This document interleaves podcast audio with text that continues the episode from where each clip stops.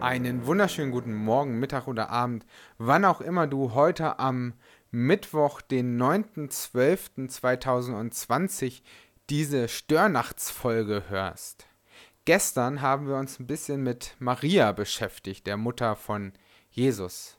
Heute wollen wir uns mal ein bisschen den Gegenpart anschauen. Obwohl Gegenpart schon zu negativ konditioniert ist, ihr liebes Gegenüber, nämlich ihr Ehemann Josef. Aber als Maria schwanger wurde, war sie ja noch nicht verheiratet, sondern hatte Josef als Verlobten. Und Josef bei sich war sich so unschlüssig und so überfordert mit diesem umzugehen, dass er gedacht hat, sie zu verlassen. Und Gott mischt sich ein und gibt Josef den Hinweis und den Auftrag, bei seiner Frau zu bleiben und seine Verlobte zur Frau zu nehmen. Und Josef macht das auch. Und das ist erstmal etwas, was für uns ja nicht so von wirklicher Re Lebensrelevanz ist, da wann haben wir es schon damit zu tun, dass unsere Partnerin von Gott selbst schwanger geworden ist? Eher nicht so häufig. Aber ich glaube, bei Josef war es erstmal dieses grundlegende, auf einmal ist etwas anders und man kann es sich nicht erklären. Da gibt es etwas, was er nicht annehmen kann, weil es so schwierig ist, weil es alles in seinem Leben verändert. Und er möchte weg. Er möchte abhauen. Er möchte die Flucht nehmen. Auch vielleicht als Gutes, als Gedanken, sie zu schützen, vielleicht sogar damit, dass er dann weg ist. Ich kenne das aus meinem Leben nicht, dass ich eine Frau hätte, die von Gott auf einmal schwanger geworden ist, sondern ich kenne das, dass es Momente gibt, da gibt es Situationen, die will ich einfach nicht wahrhaben. Da will ich dagegen angehen, da will ich alles probieren, dass das nicht wirklich ist, was gerade wirklich zu sein scheint. Und je mehr ich probiere, das zu leugnen, zu verändern, zu verarbeiten, je mehr gerate ich in so einen Strudel und trenne mich von mich selbst, von meinem Gegenüber, von dem, was gerade passiert und auch von dem, was Gott gerade mit mir und all dem durch hat. Und was ich super spannend finde, ist das erste, was Josef im Traum erfährt von dem Engel, wo es heißt, Josef, du Sohn Davids, fürchte dich nicht. Und dann erzählt Gott, äh, der Engel weiter, ähm, dass das der Heilige Geist war und so weiter.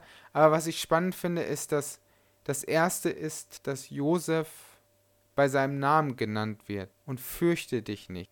Gott nimmt die Person von Josef ernst und spricht ihr Mut zu, die Erkenntnis nicht Angst haben zu müssen, sondern dieses wahrhaben zu dürfen, was hier gerade passiert. Und Josef erfährt, dass das reinweg gut ist, was Maria passieren. Sie wird einen Sohn gebären. Und dann heißt es, dem sollst du den Namen Jesus geben, denn er wird sein Volk retten von ihren Sünden. Was für eine Zusage. Da kann man doch auch gerne einfach mal bleiben, wenn man weiß, man wird der Vater oder Stiefvater des Sohn des Höchsten sein. Aber was ist es mit den Punkten, wo es eben negativ ist? Wie gehen wir damit um, wenn auf einmal in unserer Familie, in unserem Freundeskreis, gar in unserer Beziehung es auf einmal Momente gibt, die wir nicht mehr gutheißen können, wo wir nichts Gutes dran finden und einfach daran kurz vorm Verzweifeln sind. Wie gehen wir damit um, wenn alles so negativ wirkt, wenn Krankheit das Leben einengt, wenn es Dinge gibt, die wir irgendwie nicht verstehen können? Für mich ist es hilfreich zu wissen, Josef war nicht alleine. Gott hat ihn nicht alleine gelassen und Gott hat das alles gesehen und Gott hat Josef bei seinem Namen genannt und gesagt, fürchte dich nicht, halte durch, du kriegst das hin. In der Pädagogik bzw. Psychologie gibt es den Begriff der Resilienz. Resilienz bedeutet so viel wie Widerstandsfähigkeit, die Fähigkeit, Dinge auszuhalten.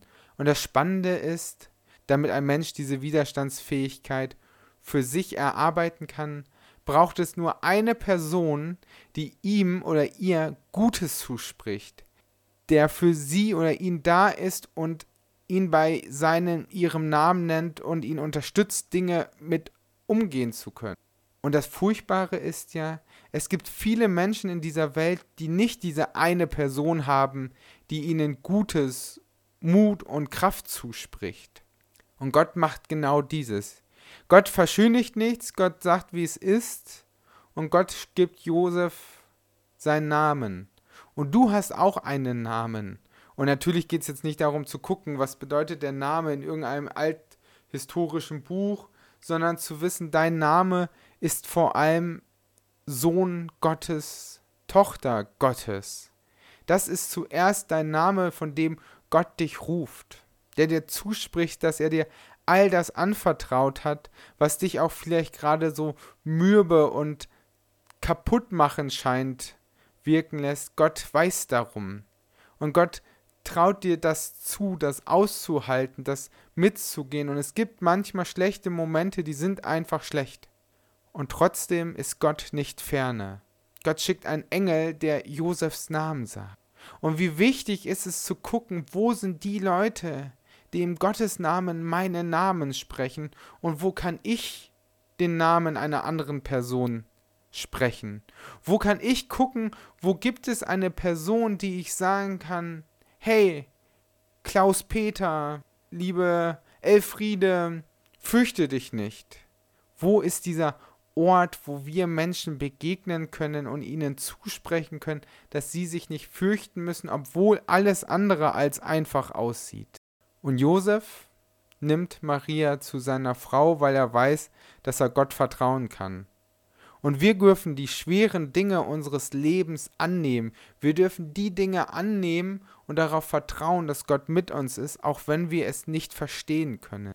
Wir dürfen Dinge weiterführen. Wir dürfen Resilienz in unserem Leben annehmen und immer wieder darauf achten, dass wir widerstandsfähig werden. Dazu ist es gut, sozusagen in ein Lebensresilienzzentrum zu gehen. Das gibt es so jetzt nicht, aber es kann damit zusammenhängen, dass du Menschen an deiner Seite hast, die dir gute Sachen zusagen. Manchmal ist Resilienz auch etwas, was du antrainieren kannst. Ich habe früher ganz viel Kampfsport gemacht und wenn man öfters was abgekriegt hat, kann man sich auch schnell daran gewöhnen und wird widerstandsfähiger. Wenn du nur abkriegst und es unverhältnismäßig ist, bist du irgendwann kaputt. Das ist nicht gut. Die richtige Mischung aus Herausforderung und sich aus der Komfortzone herauszubegeben. Wir müssen einander nicht überfordern, aber wir dürfen einander herausfordern und wahrnehmen und miteinander in so ein Sparring gehen. Ich zum Beispiel, wenn ich irgendwelche Fragestellungen habe, habe einen guten Kumpel, den ich anrufe und sage, Mensch, hey, ich brauche dich mal als gedanklichen Sparringspartner und dann diskutieren wir und fetzen uns und dann ist auch wieder gut. Das hilft. Such dir doch heute an diesem Tag mal einen Sparringspartner. Jemanden, mit dem du deine Resilienz trainieren kannst. In der Gewissheit, dass Gott schon dann dabei ist, bei euch beiden oder zu dritt, mit wem auch immer du das machst der sagt, fürchte dich nicht. Ich habe dich bei deinem Namen genannt, ich weiß, wo du herkommst, ich weiß um all das und ich will dir Gutes tun. Und es heißt in der Bibel, Gott kennt unseren Namen, ehe wir geboren sind. Und dem können wir uns anvertrauen, dass es da jemanden gibt, der alles um uns weiß, der alles um uns kennt und der für uns da ist. So geh heute mit Gott und deinem Resilienz-Sparringspartner mal auf eine Reise Lass dich stärken, lass dir Gutes zukommen und reibe dich an den Punkten, die nicht gut sind. Und noch ein kleiner Nebentext. Lies dir sonst im Alten Testament mal die Stelle von Jakob im Jabok durch, da wo Jakob wirklich mit Gott gerungen und gerangelt hat. Gott ist ein Gott, der das aushält. Das wünsche ich dir heute an dem Tag. Erlebe, dass du mit Gott rangeln und kämpfen darfst, dass er stets mit dir fair ist. Dir noch einen schönen Tag.